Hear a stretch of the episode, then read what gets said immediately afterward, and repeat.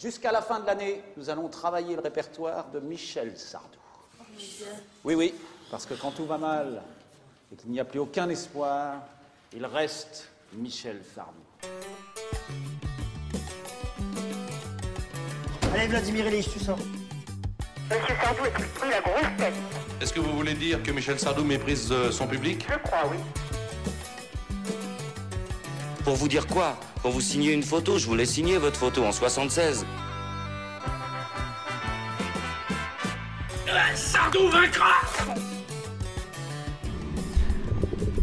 Bonjour à tous et bienvenue dans Stockholm Sardou, le podcast des captifs de Michel Sardou. Émission diffusée euh, en podcast dans laquelle euh, nous décortiquons euh, la discographie de Michel Sardou, album après album, chanson après chanson, rime après rime et note après note, sauf aujourd'hui, puisque nous n'allons pas parler euh, de... J'allais dire, nous n'allons pas parler de Michel Sardou. Non, nous n'allons pas parler d'un album de Michel Sardou dans cet épisode un petit peu spécial. Salut Martin.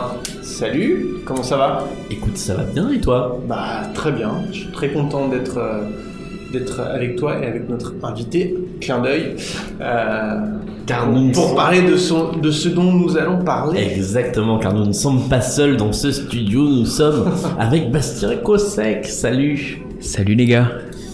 Alors, tu, tu viens pour nous parler, enfin, nous avons discuté de ta venue pour parler d'un livre euh, qui est sorti euh, il y a très peu de temps, en tout cas euh, à l'heure où nous enregistrons euh, cette émission, il est sorti la- Le 17 avril. Voilà, le 17 avril. Et qui s'appelle Sardou Regard. Euh, d'abord un beau livre, euh, puisque c'est un grand livre, euh, plein de photos et surtout plein d'entretiens avec l'entourage plus ou moins proche de Michel Sardou. Il y, y a combien d'entretiens en tout? Il y a 33 interviews. Il y a un peu plus de regards parce qu'il y a des interviews croisées. Par exemple, Romain et David font l'interview ensemble. Mais c'est 33 regards. Voilà. Et donc c'est un livre extrêmement riche, extrêmement documenté, extrêmement fourni, euh, qui, qui, qui est vraiment, euh, moi ce que j'ai dit euh, quand j'ai quand j'ai commencé à le feuilleter, c'est que c'était une somme, c'est-à-dire que euh, il y a à peu près tout ce qu'on a envie de savoir sur Michel Sardou, on, on y trouve des réponses, voire des réponses qu'on n'attendait pas. Euh, pour tout avouer, euh, j'ai pas eu le temps de le lire en entier parce que c'est vraiment une somme étant donné que c'est un livre de grand format, il y a beaucoup, beaucoup, beaucoup, beaucoup d'informations. Euh, mais donc voilà, on, t'a proposé de, venir parler avec nous de ce livre dans cette émission.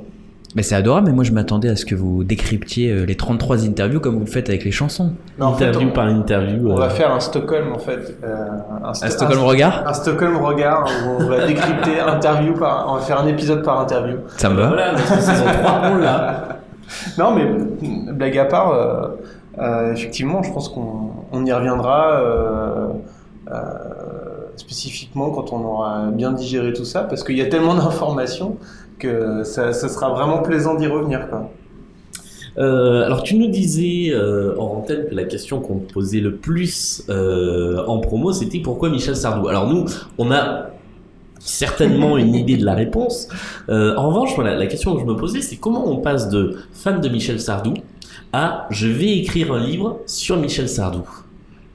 On a peut-être le même cheminement, vous et moi, c'est-à-dire que moi, euh, je suis fan de Sardou depuis un paquet d'années maintenant.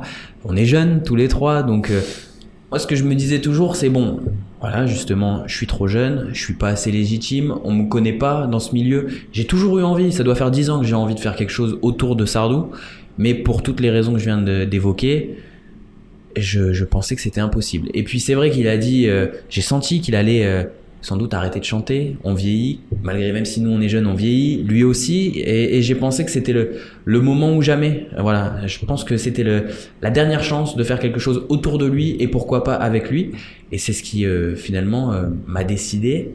Je me suis lancé, voilà, j'ai osé, j'ai enfin osé après après dix ans.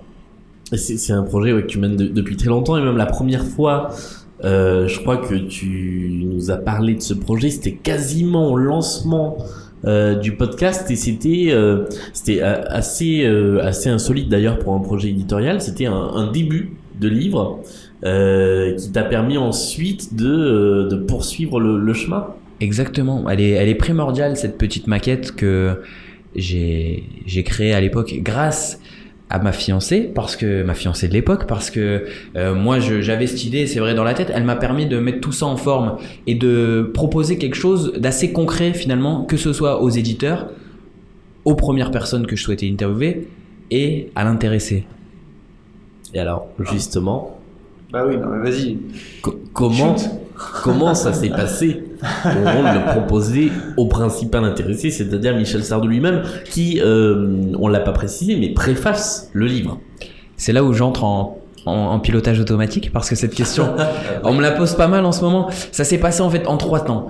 Euh, effectivement, il y a eu cette maquette qu'il a reçue par l'intermédiaire de Thierry Suc que que je remercie. Voilà, j'en profite pour lui dire merci. C'est quelqu'un que je ne connaissais pas, comme finalement tous les gens qui sont dans ce livre, je ne connaissais euh, personne. Euh, Thierry Suc a été euh, assez formidable parce qu'il est producteur de Sardou. C'est pas forcément dans ses euh, attributions de transmettre ce genre de ce genre de projet, mais il l'a fait. Ça a retenu. Alors je sais pas si ça a retenu l'intérêt de Sardou d'ailleurs, parce que quand il m'a appelé, il m'a dit. Bon, on est en podcast, on peut dire euh, les mots tels qu'il les a prononcés à l'époque. tu vas pas me faire chier, ne m'emmerde pas, ne m'emmerde pas, on a fait suffisamment de livres sur moi, ça ne m'intéresse pas du tout, je veux pas que tu le fasses. Et puis j'ai argumenté un petit peu, il m'a reçu euh, dans sa loge à Carcassonne, il m'a dit bon, viens, on va discuter. Il a été euh, euh, plus poli à ce moment-là, on va dire, euh, bienveillant, mais pas plus encourageant parce qu'il m'a dit tu vas te heurter à un mur d'éditeurs. Le public, je ne l'intéresse plus, je suis plus compétitif. Et surtout, tu m'as transmis une liste de 33 mecs que tu veux interviewer. Ne rêve pas. Si tu crois qu'Eddie Mitchell va vouloir parler de moi, tu, tu, tu rêves complètement, mon petit gars. Euh, et puis il a précisé que comme il était fâché avec la moitié des, des, des interviewés, c'était, c'était sans doute impossible. Donc il, il m'a pas trop euh, encouragé, on va dire, dans un premier temps. Et puis, euh, divine surprise, à quelques semaines de la sortie, il est finalement revenu vers moi. À ce moment-là où euh, Sardou te dit euh, tu vas euh, pas trouver d'éditeur, tu vas pas trouver de gens pour te parler de moi, toi qu'est-ce que tu te dis? Est-ce que tu te dis au contraire, bah, est-ce que tu te dis bon on va laisser tomber ou c'est un meilleur moyen encore de te motiver que d'avoir bah, ton principal intéressé qui te dit bah non ça va pas marcher? Ça, pour le coup, ça, ça, alors je suis pas là pour juger des questions, mais celle-là, elle est très très bonne. Ah, vraiment. merci. Non, vraiment. Euh, parce qu'elle est, elle, parce que je me la suis même pas posée moi-même. Donc j'ai réfléchi en même temps. Là, tu vois, j'ai une petite technique pour en même temps réfléchir à ce que je vais te dire. Euh, non, c'est une très, c'est une très bonne question. En fait, ça m'a permis de découvrir un truc. Je crois que quand on est fan, euh, alors il y a une frontière entre le être fan et être fanatique, mais euh, quand on est fan, on a quand même tendance à penser que le mec qu'on qu'on aime, qu'on idolâtre, a toujours raison. Et là, peut-être pour la, une des premières fois, je me suis rendu compte que Sardou pouvait euh, se tromper et même lourdement. Parce que moi j'ai continué à croire en mon projet malgré euh, que lui euh, n'y croyait pas du tout. Moi j'y ai cru. Et je sais pas si ça m'a donné un surplus de motivation mais ça m'a permis de me dire bon il a un avis c'est pas le mien je continue. Et quand il te dit, c'est quelque chose que tu relèves d'ailleurs dans, dans l'intro du livre, je suis plus compétitif. Euh, aux oreilles d'un fan, ça, ça sonne comment quand, quand c'est euh, la personne que, que tu admires depuis longtemps? Et tu le dis aussi d'ailleurs que ça fait bizarre d'entendre la voix euh, euh, directement sans que ce soit par le truchement d'un disque ou d'un haut-parleur. Elle est encore plus impressionnante cette voix et euh, et, et non je j'étais pas euh, particulier parce que il s'apprêtait 20 minutes plus tard et il était sur scène euh, et il me dit je suis plus compétitif alors il y a une espèce de dualité entre le mec que tu vois entrer sur scène qui fait un peu Spartacus comme ça euh, qui fait un peu gladiateur euh, et, et 20 minutes avant T'as un monsieur qui, même s'il a une voix très puissante et qu'il en impose par son, son attitude, qui semble douter. Ça, c'est vrai que c'est assez ambivalent et, et moi, ça m'a un peu questionné. Ce livre que, que tu mûris donc depuis 10 ans, à quel moment c'est devenu un livre d'entretien? À quel euh, co- comment en fait euh, le, cheminement est venu de dire bon je vais écrire sur Sardou plutôt que d'écrire sur lui ou de l'interviewer lui, de faire une biographie, je vais aller demander aux gens euh, qui l'entourent? Parce que tu, tu, tu connaissais personne de son entourage directement jusque là. Personne, euh, personne euh, intimement. J'avais déjà, j'en avais croisé certains, très peu. euh, mais en fait, c'est, je, pense que j'ai raisonné en tant que fan. C'est-à-dire, qu'est-ce que j'aurais aimé lire moi? Ah, Il y a d'autres choses que j'aimerais lire, mais après cette première réflexion que je me suis faite, qu'est-ce que j'aimerais lire en tant que fan? Je me suis aussi demandé qu'est-ce qu'il était possible de faire. Un livre avec Sardou, un livre d'entretien avec Sardou, bon, on est d'accord que c'est impossible. Peu probable. Peu probable. Donc, très vite, je me, suis, euh, je me suis arrêté sur cette idée qui me semblait être la plus intéressante. En tout cas, c'est le livre au départ que j'aurais aimé lire en tant que fan. Et question euh, qu'on n'a pas pensé à te poser alors qu'on la pose quasiment à, à chacun de nos invités, mais comment est-ce que tu en es euh, venu à Michel Sardou? On a tous euh, une façon euh, différente, enfin, en tout cas nous deux, Mm. euh, on le raconte assez souvent dans, dans cette émission, on n'est pas arrivé à Sardou de la même, fa- de la même manière. Euh, pour toi, ça s'est ça s'est passé comment? C'est une passion familiale en fait. Euh, ma mère est très fan. Je vous montrerai une photo. Alors, euh, on va dire ça en podcast, c'est pas terrible. Je vous montrerai une photo. Elle a 16 ans et euh, elle pose dans sa chambre et les murs sont tapissés de posters de Michel Sardou. Donc il y a ce côté-là. Euh, moi, Sardou, je l'ai toujours entendu dans la voiture. Il se trouve que je me suis quand même lassé. Je pense vers euh, 12 ans à peu près. Euh, je pouvais plus l'entendre. Sardou, moi, je mettais mes écouteurs pour justement ne plus l'entendre en voiture avec ça, avec ma mère. On dirait ma sœur, ça. Et, euh, et c'est vrai qu'en plus j'ai écouté des choses, euh, des choses euh, qui n'ont rien à voir. Genre j'y pensais encore hier, j'écoutais des groupes, ça va peut-être parler à certains, Korn, du, Mm. du, du, du rock un peu dur quoi. On est très Plutôt très, très loin de Sardou, voilà, plutôt métal. Et euh, c'est vrai que j'ai écouté du plaisir quand il est sorti parce qu'il passait dans, dans la voiture. Euh, je trouvais ça très bien produit. Je crois que c'est pas un album que, que vous adorez tous les deux, mais Ah, on n'a rien à dire sur la production. la production Ouais, est sur bonne. la prod. La prod est bonne. La prod est- elle était à l'époque, et je crois qu'elle le reste assez moderne. Ça s'écoute euh, de manière assez agréable. Euh, et mais il y a surtout hors format. Voilà, moi c'est hors format. Là, j'ai pris une vraie claque. Euh, D'ailleurs, avec un album qui n'est pas tout à fait Sardou, euh, qui est moins populaire, sans doute moins accessible, mais qui moi m'a plu instantanément. Et euh, de, de ta position de, de fan jeune, comme nous en fait, euh, Ouais, on- certains sont plus jeunes que d'autres dans la salle, on va pas dire qui. je ne suis pas dans le jugement. tu as remarqué, j'ai pas fait de remarques. Mais maintenant que tu le dis, euh, on, on en parlait tout à l'heure quand, quand on a commencé à, à discuter avant l'enregistrement. Euh, c'est quoi le regard quand, quand on dit, euh, bah voilà, j'ai euh, j'ai 25 balais et ce que je défends, c'est un bouquin sur Sardou.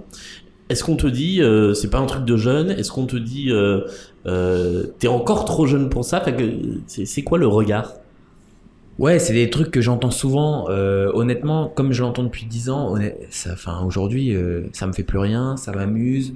Euh, j'en joue, c'est-à-dire que plus les gens trouvent ça étonnant, plus moi j'en rajoute dans le côté fan. Euh, et puis bon, c'est vrai que c'est pas toujours marrant. Moi, on m'a dit il est facho, il est, il est encore récemment. Alors tiens, j'espère qu'il va m'écouter. Je suis à un mariage, mariage de mon cousin, et il y a un de ses potes, je me retrouve à la même table que ce gars. On discute, qu'est-ce que tu fais dans la vie? J'écris un livre sur Sardou. Ça y est, ça, me- ça prend des proportions terribles. Il est facho, il est de droite. Bon, Une bouteille se casse euh, contre un. voilà. Bon, j'essaye, d'expliquer. Franchement, ça me, euh, bon, je le fais, euh, je le fais de bonne grâce. Euh, je m'en amuse. J'en rajoute. Voilà, j'en ai rajouté encore dans le côté fan. Et euh, mais ça me dérange pas. Voilà, je comprends que les gens soient surpris.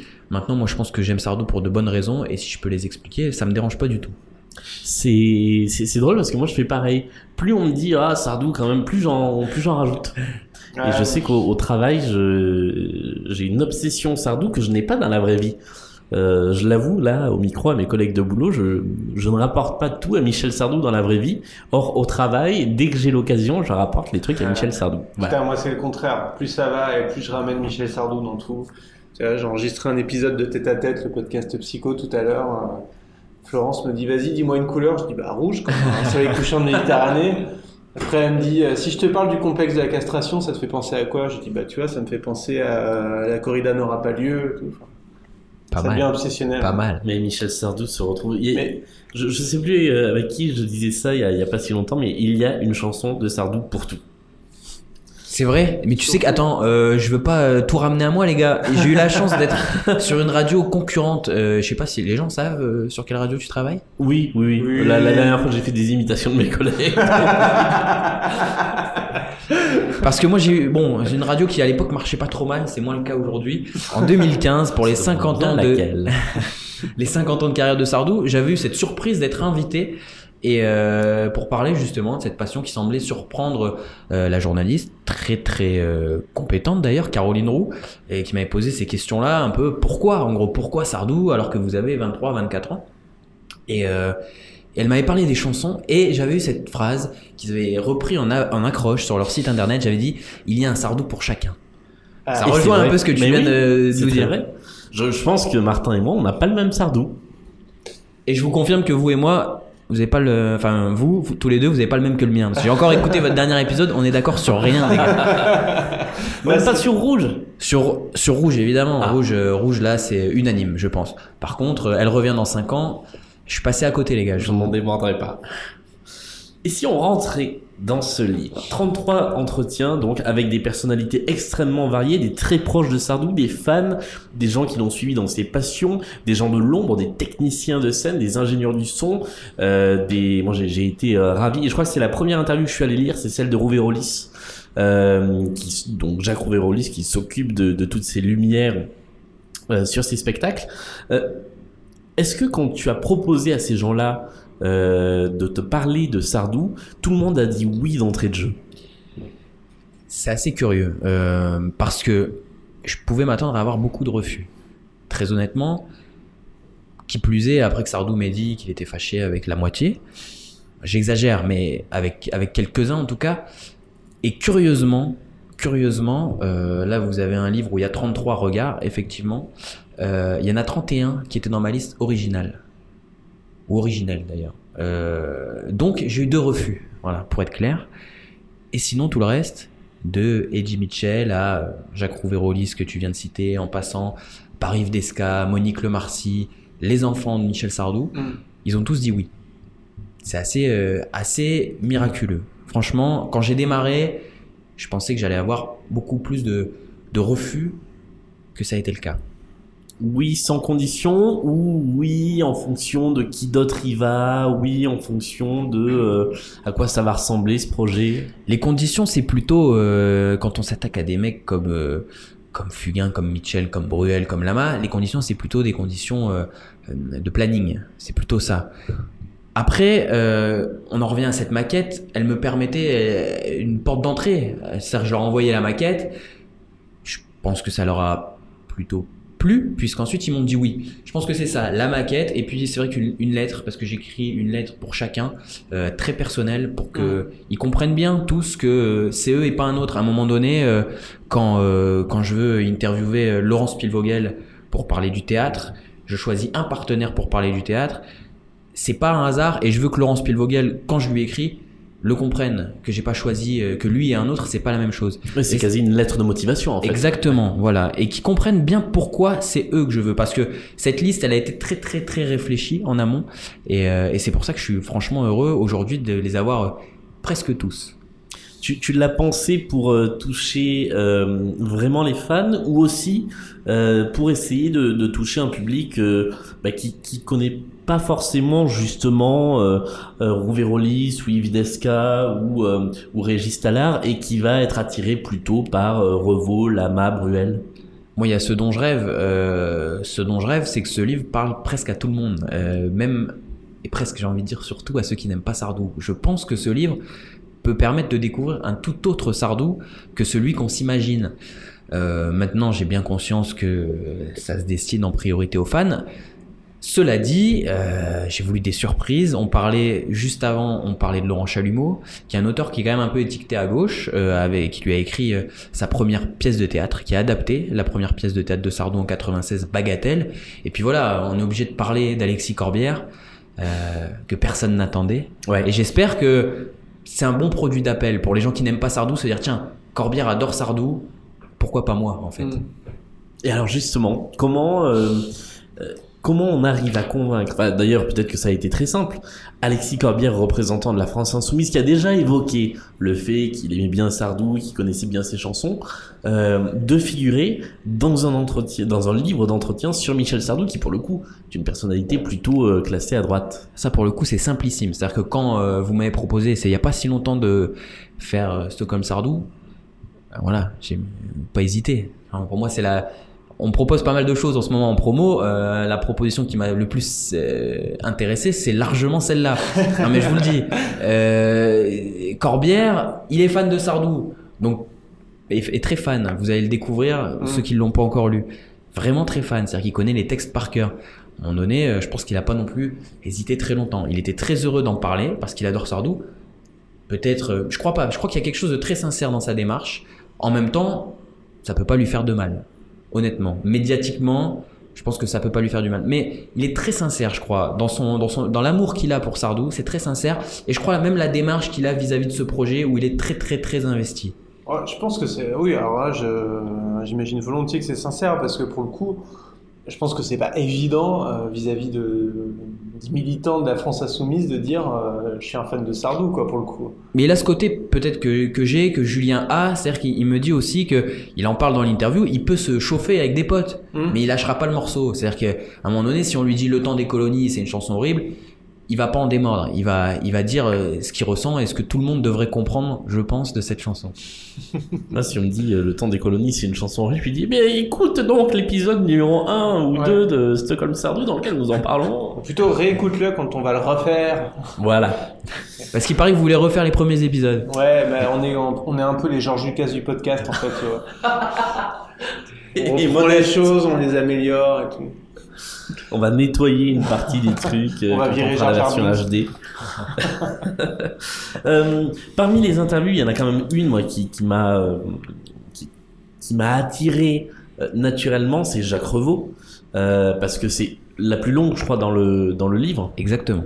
Et euh, bah, finalement, c'est quelqu'un qu'on a entendu, mais euh, mais enfin, j'allais dire entendu sans l'entendre. Dans les documentaires sur Sardou, on entend souvent Revaux. Je sais que dans le documentaire de Laurent Luyat, il avait une bonne place qui lui était accordée. Mais finalement, Pas tant que ça, hein. bah, il, voilà, il était présent. Mais c'est jamais euh, la personne qui est la plus mise en avant parce que c'est pas un nom si connu que ça, Revaux, quand on connaît pas euh, Sardou à côté de Barbelivien, à côté Mm. de Fugain. Euh, et donc, euh, co- comment t'as abordé cette interview de, de Revaux, qui est, qui est le mec qui a le plus composé pour, pour Sardou? Ben, pour moi, elle est capitale. Euh, c'est pas la première que j'ai obtenue. Revaux, c'est un type qui a un maniement assez particulier. C'est-à-dire que vous le contactez, en tout cas dans, mon cas, je le contacte. Il est, euh, il est pas partant. Il vous dit pas oui, il vous dit pas non. Il vous dit que c'est compliqué parce qu'il prend plein d'avions, euh, qu'il est encore très occupé, et c'est le cas. Donc c'est assez difficile. C'est périlleux en fait de d'obtenir un rendez-vous avec Jacques Revaux. Le plus dur avec lui, c'est vraiment ça. C'est vraiment les quelques semaines, quelques mois même, où il faut négocier l'interview et lui prouver que le projet tient la route. Parce que lui, il part du principe qu'il a plus tellement envie de se raconter, ni de raconter ce qu'il a fait avec Sardou. Mais une fois que c'est lancé, on s'est vu euh, ici à Paris, on s'est vu deux heures. Et à la fin, il m'a dit c'est pas suffisant, on a encore tellement de choses à se dire. Venez, je suis à Montpellier tel jour, telle heure, et on a passé une journée ensemble à Montpellier à discuter de choses incroyables. Voilà, Revaux pour moi, c'est euh, la pierre angulaire du projet, vraiment. Sans lui, et je lui ai dit, et je peux le répéter aujourd'hui, sans lui, le livre n'a pas grand, pas qu'il n'a pas grand intérêt, bien sûr qu'il a de l'intérêt, mais il n'a pas lieu d'être en fait sans, sans Revaux, selon moi. Donc c'était essentiel qu'il soit dans ce livre parce qu'il est essentiel tout simplement dans la vie et dans la carrière de Sardou. Euh, ça a été voilà, ça a été merveilleux. Ensuite, parmi les voilà la dizaine d'heures de rush que j'avais, euh, il a fallu faire des choix. Même si effectivement on a huit pages d'interview, ce qui en fait la plus longue interview du livre. Euh, mais Revaux, effectivement, pour moi, c'était un moment, euh, voilà, c'est en plus très émouvant de le rencontrer. Je crois que c'était très émouvant pour lui parce que quand on est arrivé à la fin de cette immense journée de conversation, parce qu'avec lui, c'est pas vraiment une interview, c'est une conversation, ça part un peu dans tous les sens. Quand on est arrivé à la fin de ça, j'ai senti qu'il était extrêmement ému. Il m'a dit, euh, voilà, c'est la dernière interview que je fais où je parle de Sardou parce que ça me, ça m'ébranle en fait de parler de tout ça, de toutes ces années incroyables, de toutes ces choses fantastiques qu'on a vécues. Et évidemment, j'imagine, je peux imaginer qu'il souffre de la façon dont les choses se sont achevées. Euh, c'est une douleur pour lui, j'imagine. Et c'est sans doute pour ça aussi que c'est délicat d'en parler euh, encore aujourd'hui. de, de par ta position de euh, d'auteur, euh, intervieweur et en même temps de fan, euh, quand tu es face à Revaux et qui te lâche des secrets de fabrication, des petites histoires de comment ça s'est passé, euh, co- comment, avant même de penser à le remettre sur le papier, comment, comment tu reçois ça? J'ai euh, c'est pas une qualité, mais en fait, j'ai très vite compris que je vivais mon rêve en fait avec ce livre. À un moment donné, j'avais conscience des choses. Quand Laurent Luyat me parle, euh, qui a beaucoup œuvré aussi pour ce livre et que, que je remercie, Laurent Luyat me parle du documentaire qu'il a fait sur Michel Sardou. Il avait, je crois, une heure ou une heure et demie d'interview. Et pour lui, c'était, je pense, beaucoup de tension en fait. Parce que il faut, dans un laps de temps très défini, très réduit, mettre beaucoup de choses. Donc il me dit à un moment donné, j'ai peut-être pas su profiter, je pouvais pas en fait. J'étais trop dans les timings, dans les thèmes, donc c'est difficile. Moi, à un moment donné, quand je passe une journée avec Revaux à Vic-la-Gardiole dans l'Hérault, euh, dans un endroit magnifique, il faisait très beau, c'était au mois de mai l'an dernier. Ah bah c'est beau par là-bas. Voilà, j'ai à un moment donné, t'as une journée, t'as le temps d'en, t'as le temps d'en profiter. Et moi, je, il y a plein de moments où, euh, voilà, le- moi mon dictaphone il, il est allumé, euh, je suis là, je discute avec Robo, et puis ensuite on verra, on verra ce que ça donnera sur le papier. Mais juste, tu passes une journée avec un type qui est à mes yeux un génie. Voilà, c'est juste du c'est juste du délire et, et franchement j'en ai profité et j'ai très vite pris conscience de ça, du plaisir en fait. C'est que du plaisir pour moi d'avoir fait ce livre et particulièrement avec Robo pour toutes les raisons que je viens je viens d'expliquer, par le fait aussi qu'on ait passé autant de temps ensemble. Et puis, ben voilà, dans la carrière de Sardou, Revaux, c'est incontournable. Par- parmi les petites, euh, les petites anecdotes, euh, les, petites choses qu'il t'a confiées, sans spoiler évidemment euh, ce qui est dans le livre, qu'est-ce que tu pourrais nous, euh, nous dire pour nous, nous, on l'a le livre, mais pour appâter les, les gens qui nous écoutent Ce qui est intéressant, c'est de voir la façon, euh, la façon euh, qu'ils avaient de travailler ensemble. C'est exceptionnel de voir comment les chansons se sont créées. Euh, c'est exceptionnel de voir qu'en 73, euh, quand ils viennent de terminer l'album qui deviendra l'album euh, colossal avec La maladie d'amour, Les vieux mariés et plein d'autres chansons qui ont été des succès, Sardou arrive, avant que ça parte en production en studio, euh, les chansons sont juste à l'état de maquette, Sardou arrive dans, dans le salon, il y a, il y a Jacques Revaux, il y a Pierre Delanoë, et il dit les mecs, ça va pas du tout, sur cet album, il n'y a pas un tube. Quand on sait ce que ce disque est devenu, c'est drôle. Euh, il raconte les vieux mariés, euh, les vieux mariés, il faisait un truc un peu façon les plaisirs démodés de Aznavour. d'Aznavour, un truc un peu jazzy. Sardou écoute ça, il dit mais c'est en gros c'est nul. Apparemment l'expression de Sardou c'est dire c'est ta musique c'est c'est barbe en fait. C'était son grand mot à l'époque, c'est barbe. Ça va pas du tout. Et là, Revaux, euh, vexé, dit mais quoi, qu'est-ce que tu veux que je te joue euh? Et là, il lui joue la mélodie qui deviendra celle qu'on connaît, qui est exceptionnelle, des vieux mariés. Mais il, il la joue euh, dans l'énervement, quoi. Ah oui. Et il et il l'a fait à ce moment-là. C'est exceptionnel, je trouve. C'est des histoires incroyables. Et en revanche, on découvre un truc que nous on avait dit, enfin on avait dit euh, avec une note de doute, et donc on découvre que c'est une légende urbaine, c'est que euh, Sardou n'a jamais en vrai euh, failli chanter l'envie. C'est ce que je pensais aussi. Ouais, c'est une, c'est vrai que c'est une légende qui a beaucoup circulé. C'est une information qui a beaucoup circulé. Bon, là on a la réponse, pas du principal intéressé, mais presque, parce qu'effectivement, que ce soit Régis Tallard ou Jacques Revaux, personne n'a eu connaissance. Peut-être c'est le seul qui pourrait encore contredire cette version, c'est Goldman. Mais là, euh, bon, je suis pas sûr qu'on l'aura cette info un jour. Ouais. Et du coup, euh, Jacques Revaux, euh, comment il, qu'est-ce que ça lui fait euh, de, de voir quelqu'un qui connaît aussi bien son travail? Parce que finalement, il- même s'il est connu euh, parmi les amateurs de musique, il n'est pas hyper connu du grand public. Et donc d'être en face de quelqu'un qui connaît aussi bien son travail, ça, ça évoque quoi chez lui? Ah, j'imagine qu'il est flatté. Ouais. J'imagine. C'est assez ambivalent. Je pense que d'un côté, il a plaisir à en parler parce qu'on a quand même parlé longuement. Donc, je pense pas qu'il Ouais. soit maso à- au point de passer une journée euh, et de se faire mal à ce point. Mm. Mais malgré tout, certaines, certaines choses qui lui reviennent, certains souvenirs, et puis la fin qu'on connaît tous, voilà, Ouais. tout ça, un- ça reste, je pense, une, une plaie qui n'est pas encore refermée et qui le sera sans doute jamais si euh, les, les liens entre eux, les rapports en restent là. Je pense. Ça n'engage que moi, mais c'est ce que je pense profondément. Alors il y a une autre interview de, de quelqu'un dont nous on parle souvent dans ce podcast, Le goupil. de Goupil. Alors il est comment Didier Barbelivien? Il est très sympa. Il est. euh, Mais alors, quand j'ai su que vous faisiez un, un podcast barbelivien, je me suis dit, mais invitez-le, franchement. C'est tout à fait possible qu'on l'invite. hein. Et du coup, c'est tout à fait possible qu'il accepte parce que le mec est. extrêmement sympathique. euh, Il a l'air. Voilà. Il a l'air. Euh, Je crois que c'est rap. Moi, je le connais. mais pour le coup, quelqu'un que je connais pas du tout, mais il a un rapport qui est très frontal, très euh, très naturel. Moi, je lui ai envoyé une lettre, il m'a rappelé tout de suite, pas de problème. Enfin, pas de négociation, pas de pas de conditions. Un type très sympa, vraiment, vraiment. Donc Barbelivien, très sympa. Euh, moi, j'aime le j'aime euh, l'auteur, j'aime le compositeur, euh, et donc j'étais très heureux de le rencontrer. C'est ce que j'écris dans le livre, dans l'introduction. Barbelivien, c'est le troisième contributeur en termes de volume dans la carrière de Sardou. Donc là aussi, c'était très important qu'il soit dans ce livre. Et très certainement le premier à la chanson française des années 80. Ouais.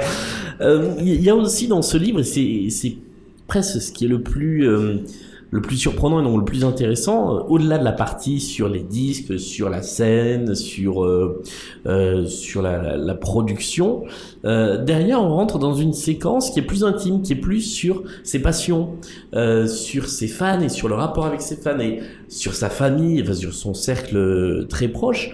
Euh, co- comment est-ce que tu as euh, travaillé là-dessus sur euh, d'abord sur l'équilibre entre les, deux grands axes, on va dire, de, ce livre-là, et ensuite sur le choix des personnalités qui allaient rentrer dans cette partie-là? Équilibre, c'est un, un vrai mot qui compte dans ce livre. Moi, j'ai essayé tout équilibrer. Euh, on parlait tout à l'heure de Laurence Pilvogel au théâtre.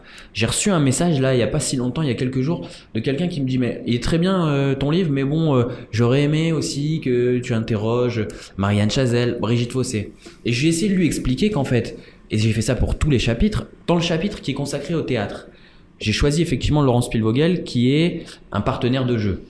J'ai choisi également Richard Caillat, qui est son producteur et directeur du théâtre de la Michaudière, et j'ai choisi Laurent Chalumeau, qui est, euh, est un auteur. Du coup, ça permet de quadriller un peu le Sardou acteur. Si à un moment donné, je fais dans mon chapitre thé- théâtre euh, euh, Laurence Pilvogel, Brigitte Fossé, Marianne Chazelle, on a trois regards de partenaires. Et finalement, ça tourne. je pense que ça peut tourner un peu en rond. Ça peut vite être redondant. Moi, c'est l'écueil euh, le gros gros euh, écueil que j'avais et que je voulais éviter au départ, c'est le côté bon, tu fais 33 interviews, le risque c'est qu'à un moment donné, les mêmes choses reviennent inlassablement. Et je crois que c'est l'écueil que finalement j'ai réussi à, éviter, justement parce qu'au départ, dans, ma, dans mes listes, j'ai cherché et j'ai beaucoup pensé à cette notion d'équilibre. Le, dans, dans la toute dernière section consacrée à la famille, aux très proches, euh, moi j'ai une petite surprise, c'est d'y trouver, enfin, une demi-surprise, d'y trouver Pierre Billon. Euh, pourquoi est-ce que tu l'as euh, rangé dans, dans cette partie-là plutôt que dans la partie scène, auteur, compositeur? Alors là, c'est aussi des questions d'équilibre euh, et d'opportunité parce que, comme tu le vois, il y a trois interviews par chapitre. Et à un moment donné, dans le- les chapitres consacrés à la chanson, il y a un côté auteur, un, comp- un côté compositeur. J'étais un peu, euh, bah, il y avait plus de place, quoi. Voilà, il y avait plus de place. Donc euh, Billon, que Sardou considère comme son frère, je me suis dit que ça pouvait être pas mal de le glisser dans le dernier chapitre euh, qui monte, c'est vrai, un petit peu en émotion, euh, le chapitre qui est consacré à la famille de Sardou. Et alors, il y a quelque chose qui est absolument exceptionnel, c'est que tu as inventé le voyage dans le temps, puisque la toute dernière interview, c'est celle de Fernand Sardou.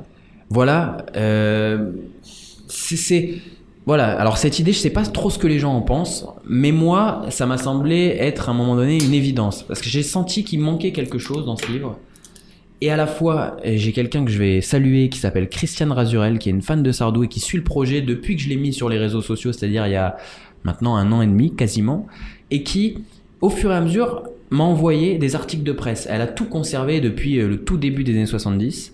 Donc elle m'a envoyé des articles de presse, des interviews, y compris de Fernand Sardou, que je ne connaissais pas. Et j'ai pris une claque en lisant ces interviews parce que ce qu'il raconte dans ces interviews, Fernand, sur son fils, il le raconte en 72, en 73, en 75, en 76, mais ça sonne comme si ces paroles-là, il les avait prononcées aujourd'hui.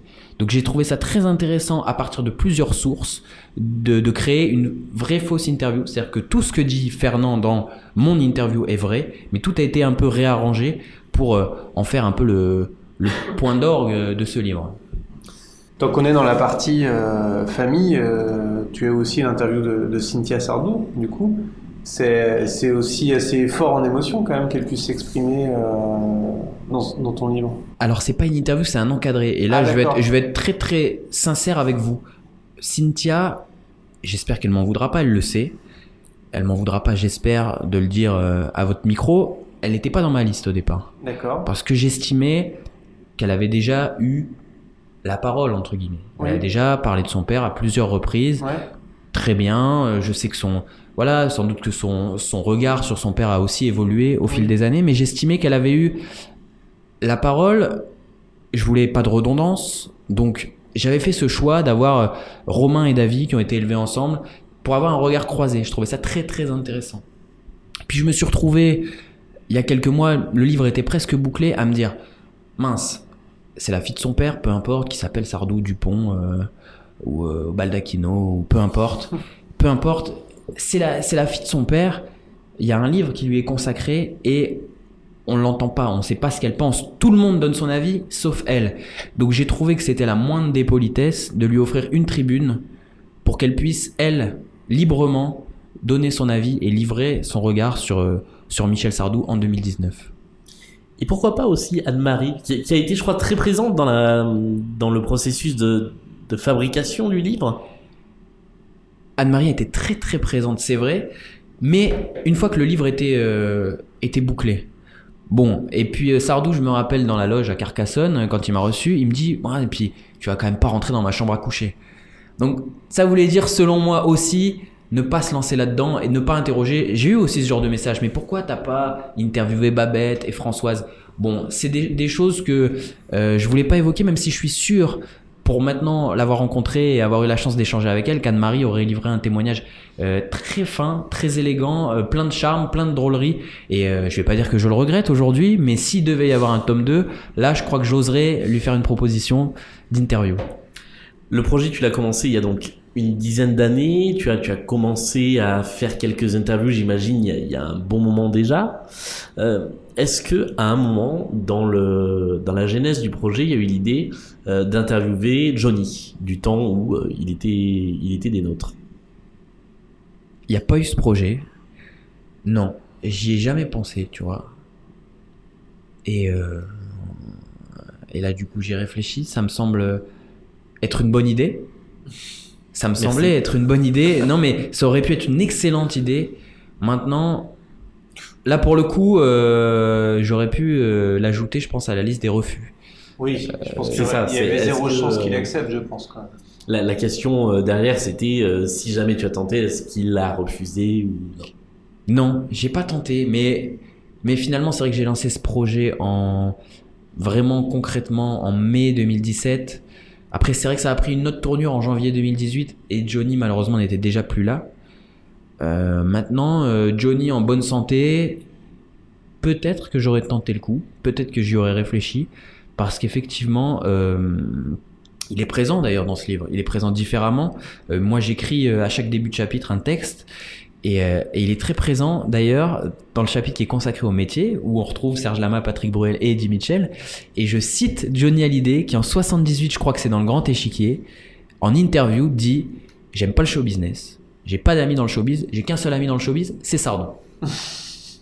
je trouvais amusant, quand on sait les rapports qui sont devenus les leurs au fil du temps, je trouvais ça amusant de le signaler, de le souligner. Voilà. Est-ce que parmi les, les 33 interviews, les 33 entretiens qui sont dans ce livre, il y a eu des, petites révélations, des, moments où tu euh, t'attendais pas à voir euh, tel ou tel intervenant euh, aborder un sujet, aborder un terrain, et où euh, ça s'est ça s'est complètement euh, l'interview s'est transformée. C'est arrivé très souvent, c'est arrivé très très souvent avec des gens qui sont pas forcément les plus médiatiques. Quand j'ai contacté Willy Gruyé, qui a été son instructeur d'aviation, je trouve que l'interview est folle. Franchement, elle est très courte, elle est très ludique, et elle est très originale et c'est une des toutes premières interviews que j'ai faites. Je trouve qu'elle a donné un peu la direction à ce projet. Et Willy Gruyé, moi je l'interroge en tant qu'instructeur d'aviation, ce que je trouve déjà assez assez rigolo. Et Gruyé me raconte que il y a une histoire dans l'histoire, c'est-à-dire qu'il n'a pas été scolarisé comme tout le monde, ce garçon, que c'est ses parents qui lui donnaient euh, les leçons à la maison et qui lui faisaient apprendre euh, la lecture avec les textes de Sardou. J'avais trouvé ça très amusant. Il me dit donc moi, ce mec avec ses chansons, il m'a torturé pendant toute mon enfance. Donc ensuite, quand on était en salle de théorie, je me suis fait un malin plaisir à le torturer à mon tour. Il y en a un autre, euh, il y en a un autre euh, qui est un peu dans ce cas-là, dans cette veine-là, c'est Richard Kaya, qui est son producteur euh, au théâtre, qui est le directeur du théâtre de la Michaudière, qui était un fan absolu de Michel Sardou, et je crois qu'il l'est resté en étant adulte, mais qui connaissait pas Sardou, mais il était fan de Sardou. Et, euh, et c'est très amusant de découvrir ça, de découvrir que le mec, quand il avait une vingtaine d'années, il était étudiant en école de, de commerce, je crois. Sardou, à cette époque-là, était euh, à la radio sur RMC. Il a animé pendant quelques mois une émission de radio. Et il y avait un répondeur dans cette émission où les gens pouvaient laisser un message à Sardou. Et à l'époque, Richard Kaya, une vingtaine d'années, laisse un message en disant euh, Michel, euh, bah, je suis étudiant et j'adorerais faire mon stage chez Tréma. Sardou a dit pas de problème. Et Kaya a fait son stage chez Tréma. 30 ans plus tard, il est devenu entre guillemets son patron puisqu'il le produit au théâtre et qu'il est le directeur du théâtre dans lequel Sardou jouera encore à la rentrée d'ailleurs la pièce de Sacha Guitry N'écoutez pas mesdames. Il y a un autre euh, élément qui est euh, très important dans, ce livre, et j'en parlais au tout début, c'est que au-delà d'être un livre d'entretien, c'est un beau livre et qui est truffé de photos euh, rares, de photos, je pense, inédites pour certaines, avec une belle direction artistique. Franchement, c'est un, livre qui se feuillette autant qu'il se lit. Euh, de la même manière, comment t'es allé chercher ces, photos euh, un petit peu, originales, un petit peu différentes? J'adore la photo, effectivement. Euh, pour la première fois, j'ai vu Michel Sardou porter le bouc. Justement dans la loge avec Johnny, c'était au Parc des Princes en 2003. Ça a été la dernière partie du travail. Ça a été très amusant, honnêtement, euh, d'avoir accès à toute cette banque d'images, aux agences, d'être en contact avec les photographes. Euh, tout ça, ça a été assez amusant. Pas que. Là, en même temps que je fais la réponse, je, je, je sais que ça n'a pas été que amusant. L'iconographie, c'est souvent une partie quand même qui est compliquée dans les, dans les livres aussi.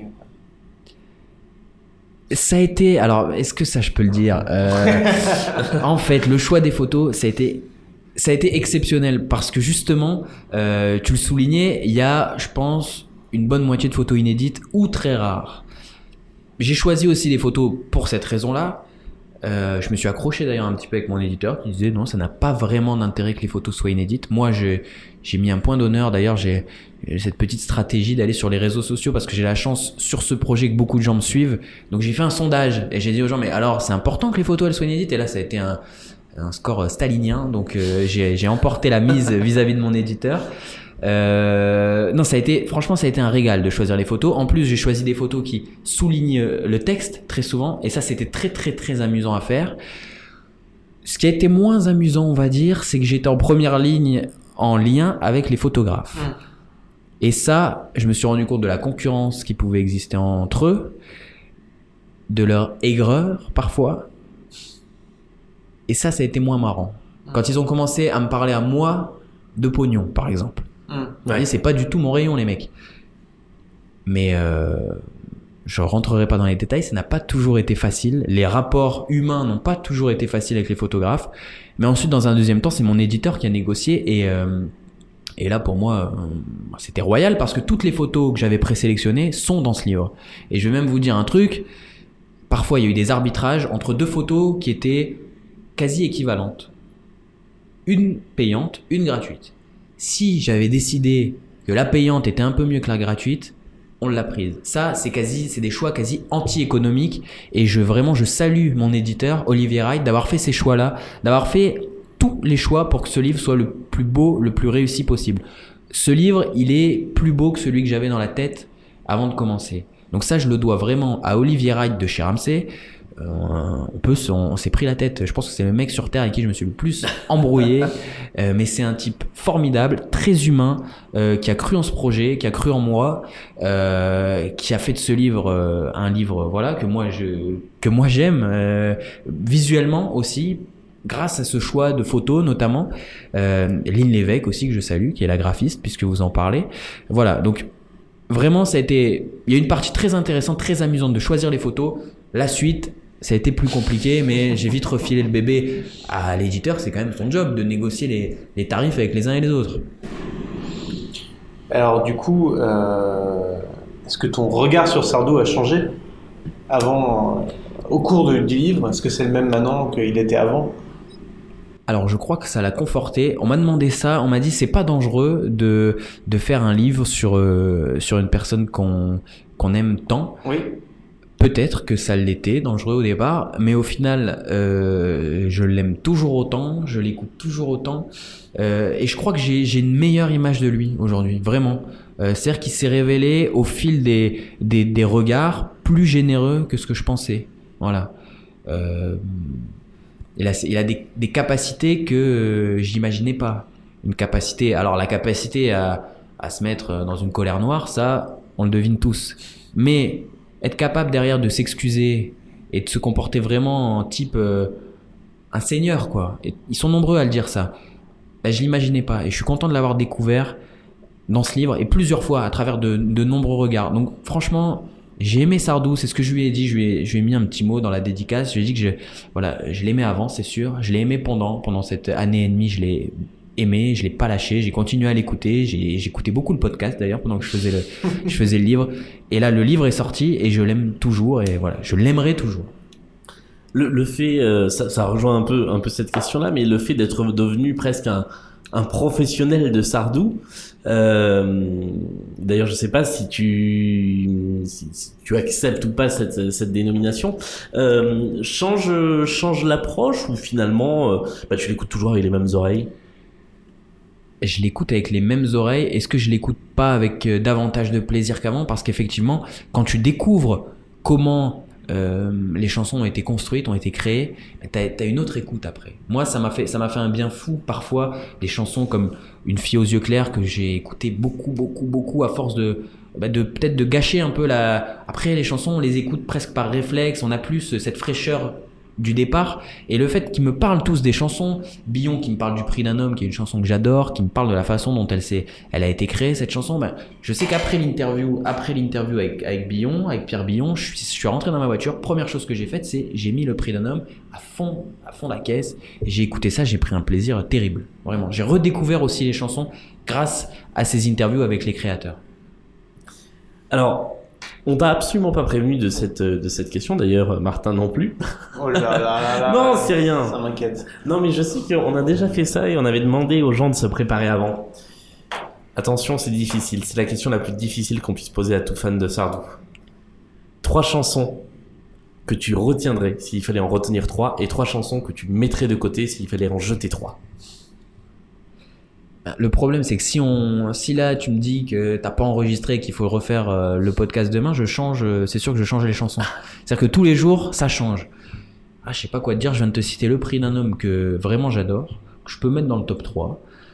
Euh, alors, je vais essayer d'en faire une par décennie. Peut-être ça va m'aider. Dans les années 80, moi j'aime des conneries. Franchement, je cache Ah bah, pas. alors attends, faisons-le comme ça, faisons-en, faisons, oh, c'est difficile à dire. Faisons-en. Faisons-en une par décennie, tiens. Alors, 60, 70, 80, 90, 2000, 2010. Ok, très bien. Alors merci, là ça m'aide. Parce que dans les années 60, je vais en choisir une pas très connue, mais qui révèle, je trouve, déjà le, les qualités d'auteur de Sardou. D'ailleurs, c'est très souvent souligné par ses compagnons d'écriture, parce qu'on peut s'imaginer que Sardou a pas fait grand-chose dans ses chansons, qu'il a co-signé. Mais je crois qu'il en a fait beaucoup plus que ce qu'on pense. Ah. Et ils sont nombreux à le dire. Ils sont nombreux. Les Barbeliviens, Ouais. les Lemel, les Revaux, ils ont, ils ont observé tout ça et c'est, je pense, les mieux placés pour parler de, de la part de Sardou dans chacune de ses chansons. Donc, je citerai une chanson qu'il a peut-être d'ailleurs écrite seul, c'est Madame Jeu dans les années 60. Alors, dans les années 70, je reste sur le prix d'un homme. Mhm. Dans les années 80, euh, rien que pour vous emmerder, Atmosphère. Et toi, tu l'aimais bien, l'atmosphère Ça va, mais Ouais. pas autant que Bastien. Dans les années 90, euh, la chanson d'Eddie, j'adore. Mais alors cette chanson, je l'adore. Ouais, elle est sympa, ouais. Mais vraiment, je trouve que mélodiquement, c'est du, c'est Bourter, c'est très joli. Euh, donc, qui est dans le livre d'ailleurs, Jean-Pierre Bourter. Voilà, les années 2000. Je vais pas dire ça se complique parce que j'adore hors format. Nuit de satin. Mhm. Je crois que j'ai un mauvais souvenir euh, de Si, votre, si, de votre euh, critique sur Nuit de si, satin. Si, on en a, dit- on a, on en a Je, dit je crois globalement qu'on du en bien. a dit du bien. Parce qu'il me semble que sur hors format, vous avez pas tout chroniqué, vous avez Si, choisi. si, on a tout fait, mais on... Vous n'aviez pas fait des listes. On, a voté à chaque chanson si si on l'a gardé ou pas. ou Vous étiez trois, exact, je me rappelle. Euh, mais il faut que je réécoute parce que Nuit de Satin, je, je crois que mes poils se sont dressés. là. J'étais, j'étais pas ravi de ce que j'entendais. Mais comme je vous dis, euh, voilà, il y a un sardou pour chacun et euh, on peut pas être d'accord. Moi, je crois que j'avais dit que la musique et le texte allaient pas ensemble. Il me semble que c'était ça ma, ma constatation. Et alors on part sur 2010 Ouais, bah du coup, il, y a- il reste deux albums. On va éliminer le premier, Ok. d'office. Et on va choisir J'aimerais savoir. J'aimerais savoir. Ah, merci Là, tu peux pas savoir comme tu me fais plaisir. Et vous les gars, là, et vous voulez pas dire vous? Oh bah écoute, euh, si tu me demandes, on, Ouah, on peut essayer. Une mais- par Mais décennie. j'ai juste envie de dire, je sais pas si ça serait sans doute pas celle-là que je garderais dans les 2010, mais j'ai une espèce de. Plus le temps passe et plus j'aime euh, chacun sa vérité. Moi aussi, j'ai toujours aimé. Alors, je, je, je méga kiffe cette chanson en version live. Je la Mais- trouve un peu plus faible en version Le studio. problème, c'est que mais, tu euh, dis ça sur chaque chanson. Sur Non, chaque c'est chanson. euh, si, si, sur chaque chanson qu'il a chantée en concert, je dis la même chose. c'est vrai.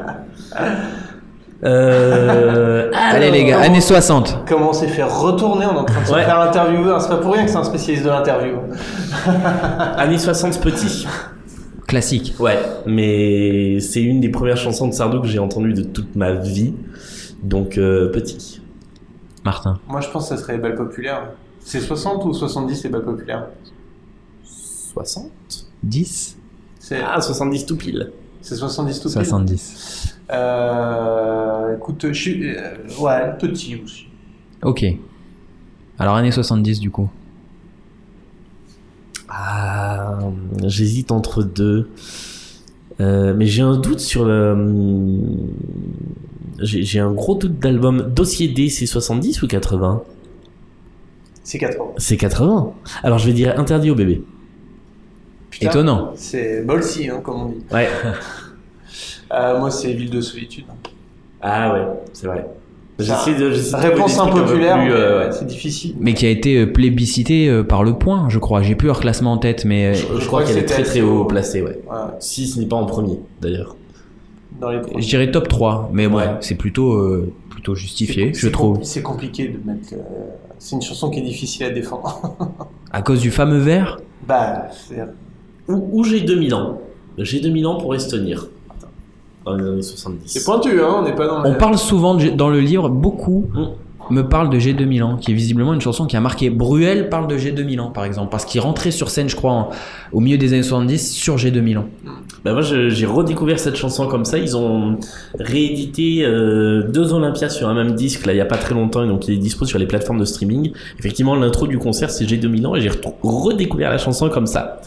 Encore une fois grâce à du live. Années 80 Bah, années 80. Eh ben, sans aucun doute possible, je dirais non. Je peux pas être aussi aussi aussi définitif Non, que mais ça. pas, mais- ça va, t'as le droit d'être définitif. Et ouais, mais c'est que je On comble parce veut. que j'ai oublié On le titre de la chanson. Elle revient dans 5 ans. Ah, j'ai cru que t'allais dire rouge. Non, pas dans sa version euh, album. Non. Bon, moi, c'est Afrique. Mais il y a le successeur aussi. Ah ouais? Ah, j'adore le. On n'a pas encore parlé de l'album. Ouais, mais le successeur, euh, pour moi, est une superbe chanson. Bah, c'est Afrique à Dieu, c'est facile. Je vous interromps, Les Villes de Solitude étaient numéro 1 Du sur le point, sur les 321 chansons de Sardou. Ça m'étonne pas tant que ça. Hmm. Années 90 Salut. Sans aucune euh, salut, euh, voilà. Salut. Euh, années 90, moi, c'est euh, c'est le privilège. Année 2000. J'ai un peu l'impression qu'on est en train de tracer le bilan. euh, année 2000. Ah là là là. Alors, je peux pas, je peux pas objectivement dire euh, la bataille. Euh, On a décidément pas le même Sardou. Heureusement qu'il a fait un dernier album pour qu'on se retrouve parce qu'on a vraiment pas le même Sardou. Non, euh, non, non, ou euh, ah, c'est con. Les jours avec ou les jours sans. J'adore cette chanson. Alors attends, moi il faut que je reprenne la tracklist de, de hors format, parce que je sais qu'elle est dans hors format, forcément, ma chanson préférée des années 2000, mais. Euh, Les Vanchiques selon Robert, par exemple.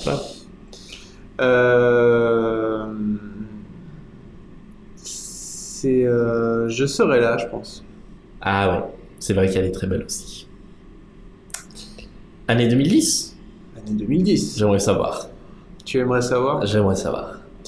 Moi c'est Qui m'aime me tue. Ah ouais, ça se, ça se tient. La grosse déprime. Ouais. non, Alors, mais en même temps, quand t'aimes Sardou, t'aimes les chansons déprimantes. ça fait partie des À un moment chansons donné, les plus. euh, enfin, plus je l'écoute, plus je l'aime. Et moi, je, la, je, la- je, je vous cache pas que je la zappe. C'est, c'est juste, je pense que c'est doit être la, une des effectivement les plus déprimantes de son répertoire. Donc, quand j'écoute l'album, je peux pas toujours l'écouter, quoi. Ah, elle est a- plombante. hein. Elle est plombante. Ouais. Un peu comme on est planté sur hors format, d'ailleurs. Oui, Qui est je suis difficile. Eh bien, ça y est, nous avons tous les trois donné notre, notre top décennie par décennie, ce qu'on n'avait jamais fait, nous, avant. Non, mais j'aimerais bien qu'on se fasse un jour un, un épisode liste. J'ai, très- Ah, je ouais. rêve de faire un épisode liste où, où on lance des thèmes de liste en plus un peu, tu vois, un peu con, euh, qu'on fait voter et on ferait voter les auditeurs et tout. J'ai tout un, tout un écosystème informatique en tête avec des, des trucs compliqués. Mais voilà, mais il faut le faire en public, euh, cet épisode. On pourrait le faire en Bah public. ouais, pour faire voter le public. Ouais. on est en train de lancer un truc là. On va voir. Euh, moi, je voudrais poser une Ah oui question Ah à bah Bastien, vas-y, parce que son interrogatoire n'est pas terminé. on, a, on a parlé beaucoup du, du livre et on n'a pas beaucoup parlé de Bastien. C'est vrai. Moi, j'aimerais mieux connaître Bastien. Euh, Bonjour. il fait comme Sardou, Ah, mais qu'est-ce que tu vas me poser comme question encore Euh, Qu'est-ce que. Écoute, déjà, euh, j'ai j'ai envie de te féliciter avant de te poser une question parce que ton pre- c'est ton premier livre. Et tu l'as pas lu? On a le droit de le dire, ça, que tu l'as pas lu Ah, encore je l'ai pas encore lu, mais. Tu l'as- euh, Non, mais- mais, mais non, non, non. Écoute, on fait l'interview, le livre vient de sortir. Tu peux Ouais. pas l'avoir lu. Voilà. Non, C'est- non. C'est pas de ta faute, je t'en veux pas. Non, non, mais, mais- me félicite pas, félicite-moi quand tu l'auras lu. Attends, je te félicite d'avoir mené un projet pareil à terme. Rien que sur le projet sans avoir lu le livre, moi ça m'impressionne énormément. Euh, je, je connais beaucoup de gens qui ont écrit des livres et c'est très difficile d'écrire un livre. On le dit pas souvent, on le dit pas assez souvent. Euh, donc déjà bravo. Et Julien a écrit un livre, je crois. Bon, je- Julien, Julien, audio description. Julien est en train de manger un daim. Alors, Cet épisode est sponsorisé par Daim. je viens de faire un constat. Il n'y a rien de pire. Quand tu- Si, je pense qu'il y, a- il y a un degré au-dessus, c'est les carambars. Là, mais juste en dessous, t'as le daim. Le truc qui colle aux dents et qui t'empêche de parler 8 minutes après que tu l'aies mis à la bouche. Bref. Oui. Euh, deux, euh, dont un qui s'est vendu à 30 exemplaires en auto-édition. Et l'autre, oui, qui est tiré de bavardage, euh, qui a un petit peu mieux marché que ça, ouais. Euh, mais dans une démarche très particulière, c'est-à-dire qu'on est venu me demander euh, d'adapter quelque chose pour une maison d'édition qui se lançait. En revanche, sur tous les autres projets, je me suis toujours heurté contre ce fameux mur d'éditeur euh, et la difficulté de trouver l'éditeur qui va correspondre au projet que tu as, la façon que tu as de vouloir en parler. C'est effectivement très très difficile. Tu as eu beaucoup de discussions avec des éditeurs du coup? Beaucoup, ouais, euh, pas mal. Je crois que j'ai eu 6 ou 7 rendez-vous entre janvier et septembre 2018.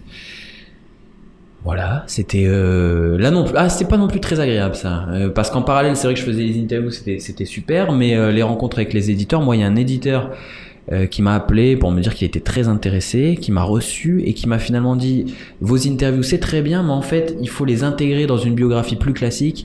Je lui ai dit, je t'arrête tout de suite, t'as rien compris. Euh, tu me fais venir, euh, tu me dis que t'es très intéressé, puis finalement tu veux faire une biographie comme tout le monde. J'ai justement, moi les biographies sur Sardou, il y a de très bons auteurs qui ont écrit récemment, mais je les lis plus parce qu'à un moment donné, si c'est pour te dire qu'en 80 il a fait les lacs du Connemara, euh, que, que Musulman a, a- a eu la victoire de la musique, enfin, à un moment donné les repères dans la carrière de Sardou, on les connaît tous. Donc si c'est pour faire une énième bio- biographie, c'est pas la peine. Euh, donc il y a eu beaucoup de hum, conversations comme ça avec des éditeurs qui n'ont pas euh, mené à grand chose parce que j'ai l'impression qu'ils comprenaient pas trop. Euh, Il y a des gens qui m'ont dit, euh, euh, un éditeur m'a dit ça, ça fait magazine ton truc. Alors je sais pas aujourd'hui, ça, ça serait intéressant qu'on me, qu'on me le dise.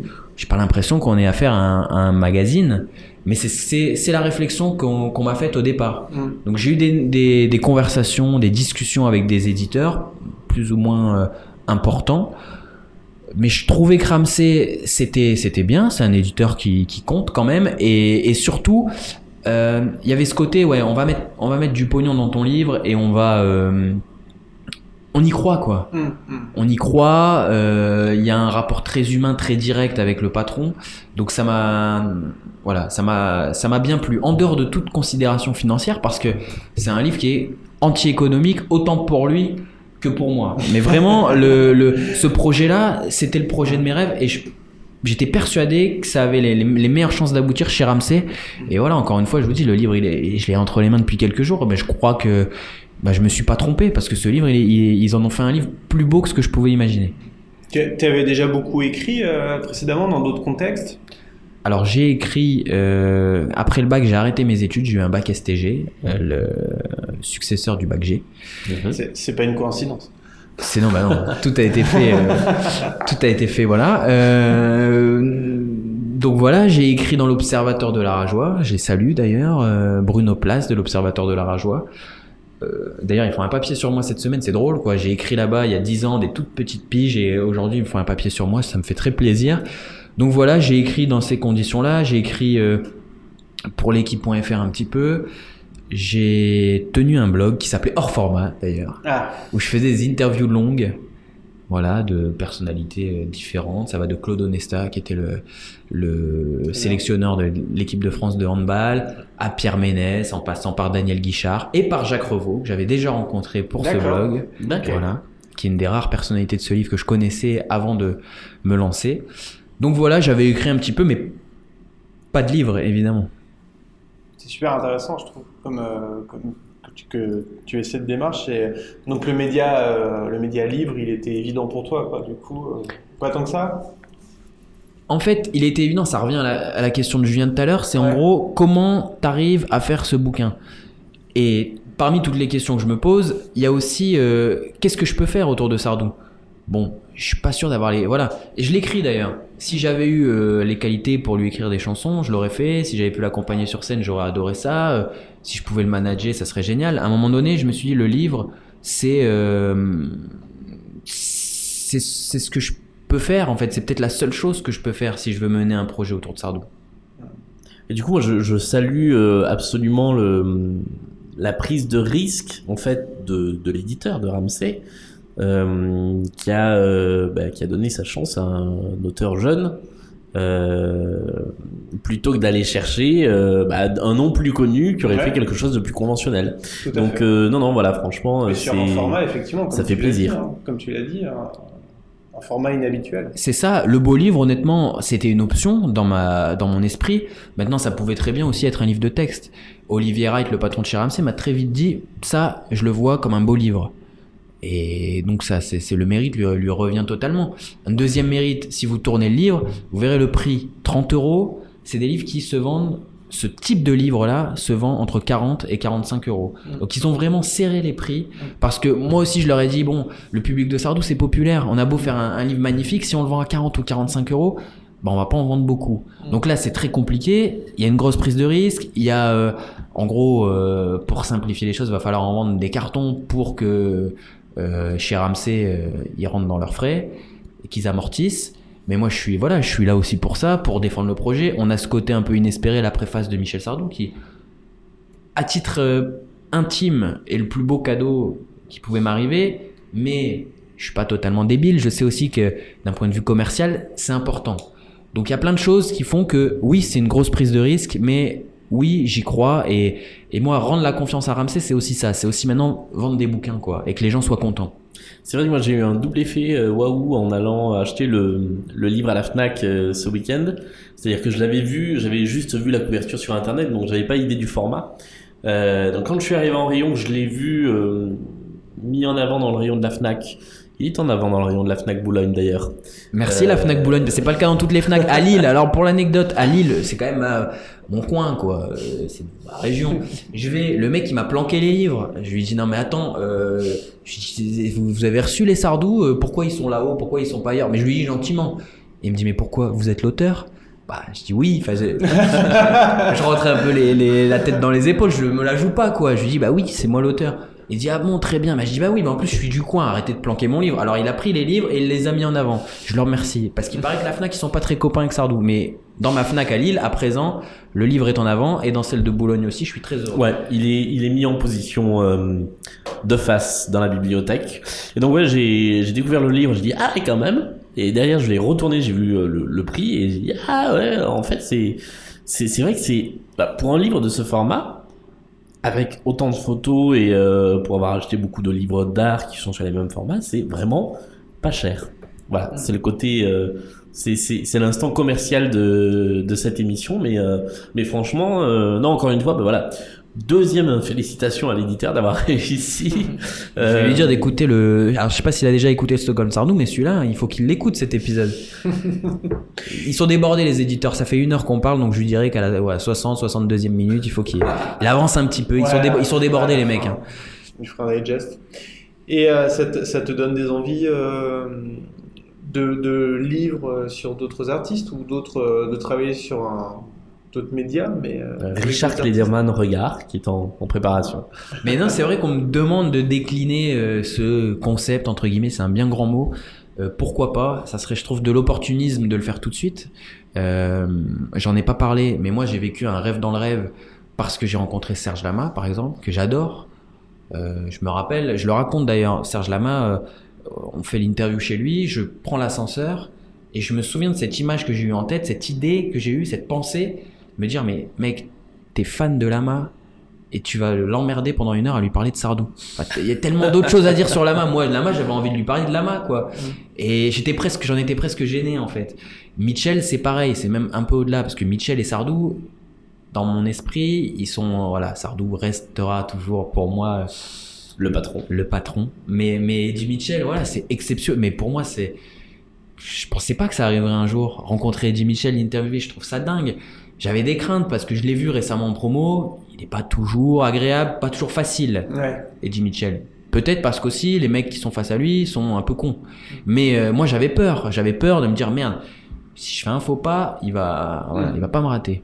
Et puis on a passé une heure. Je pourrais me réécouter là. Là c'est pas impossible puisqu'on en parle que je prenne ma bagnole et que je me mette l'interview. On a parlé pendant une heure et quart. Que je me la mette parce que ça me fait autant plaisir d'écouter une chanson tellement il y a une espèce de, de bonne atmosphère dans cette interview où il passe son temps à se marrer et je crois que ça on s'en rend compte à la lecture de, de l'interview c'est-à-dire qu'il se marre il raconte des souvenirs assez incroyables Euh, c'est franchement c'est il raconte un truc avec Johnny d'ailleurs dans les coulisses euh, des enfoirés en 89 c'est voilà et quand je repense à ça ben, c'est magique voilà rencontrer Eddie Mitchell est-ce que ça me serait arrivé autrement que par l'intermédiaire de ce livre? J'en suis pas sûr donc c'est tout ça c'est assez exceptionnel Moi, je suis arrivé au bout de mes questions. Moi, mon interrogatoire est fini. hein. Je pense qu'on peut laisser euh, Bastien repartir libre. On peut te libérer. Merci les gars. Merci. Euh, je dis quand même un mot parce qu'effectivement, on, on fait, et j'ai- c'est plutôt quand même une chance de faire un peu de promo pour parler d'un d'un bouquin. Voilà, ça aurait pu passer complètement à la trappe. Personne n'en aurait parlé. Là, j'ai cette chance que bah, on parle un peu de moi et surtout de, de ce livre. Euh, on me fait des propositions qui m'enthousiasment plus ou moins. Et je vous le redis, les gars, quand, quand j'ai reçu ce message, c'était sur Messenger, euh, on a créé une conversation à trois.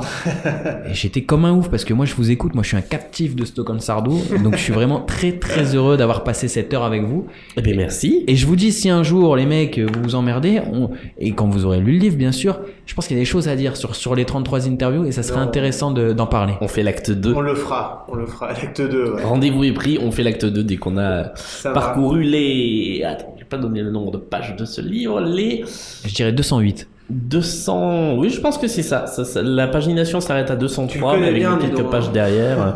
c'est toi qui l'as écrit, c'est ça hein? Ouais. T'as tout compris. C'est moi. Sardou regarde Bastien Kossek qui était donc avec nous pendant un peu plus d'une heure dans Stockholm Sardou, publié chez Ramsey, ça coûte 30 euros et euh, je crois qu'on ne peut que vous le recommander si vous devez acheter un bouquin sur Sardou sorti ces derniers mois, achetez celui-ci. Voilà. Tu le fais tellement bien. On dirait que c'est ton métier. Eh, pas mal. C'était l'épisode numéro je ne sais pas combien de euh, Stockholm Sardou. Martin, où est-ce qu'on peut te retrouver euh, un petit peu partout? Euh, ouais, un peu partout, un peu, un peu, un peu dispersé façon plus en ce moment, je dois dire. Euh, vous pouvez me retrouver dans euh, C'est qui le plus fort, un nouveau podcast euh, que j'ai lancé il y a peu. dont le dernier épisode sorti à l'heure où on enregistre sur euh, Godzilla versus Cthulhu est passionnant. Merci Je beaucoup, merci beaucoup. Donc un podcast où on, on nous pose des, des personnages de fiction, des personnages historiques, des animaux, Et euh, je vous cache pas qu'il y a un Sardou versus Johnny dans les tuyaux, vous pouvez imaginer. Euh, voilà, après, podcast Nanarland, tête à tête, podcast psychologie, euh, Stockholm Polnareff, avec toi-même. Exactement. Et je crois que c'est tout, mais c'est déjà pas mal. C'est déjà pas mal. Et toi, Julien, où est-ce qu'on peut te retrouver? Alors moi, on peut me retrouver dans Bulle d'art, le podcast qui parle d'art contemporain dans le creux de l'oreille, quand je me serai décidé à enregistrer un nouvel épisode.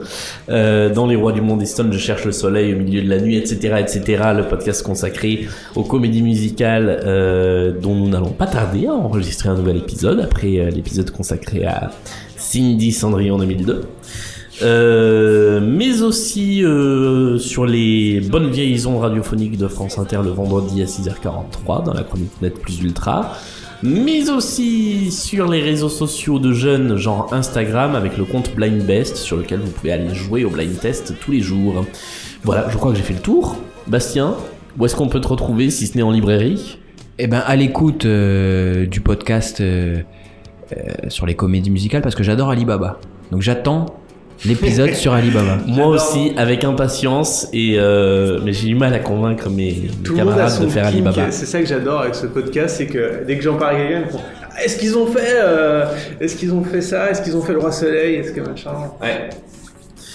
Eh bien, on se retrouve très rapidement pour un nouvel épisode euh, de Stockholm Sardou où nous aborderons, euh, on sait pas encore quoi, mais très certainement un truc qui parle de Michel Sardou. Ouais, bah un album, hein, il en reste plus beaucoup. Voilà, c'est ça. Salut Salut et ma femme va s'affoler. Qu'est-ce que j'ai besoin de mes mains? La vie d'un homme, qu'est-ce que ça vaut? Ça ne peut pas aller bien loin. Un peu de sang et beaucoup d'eau. À propos d'eau, je boirais bien. La vie d'un homme, qu'est-ce que ça vaut?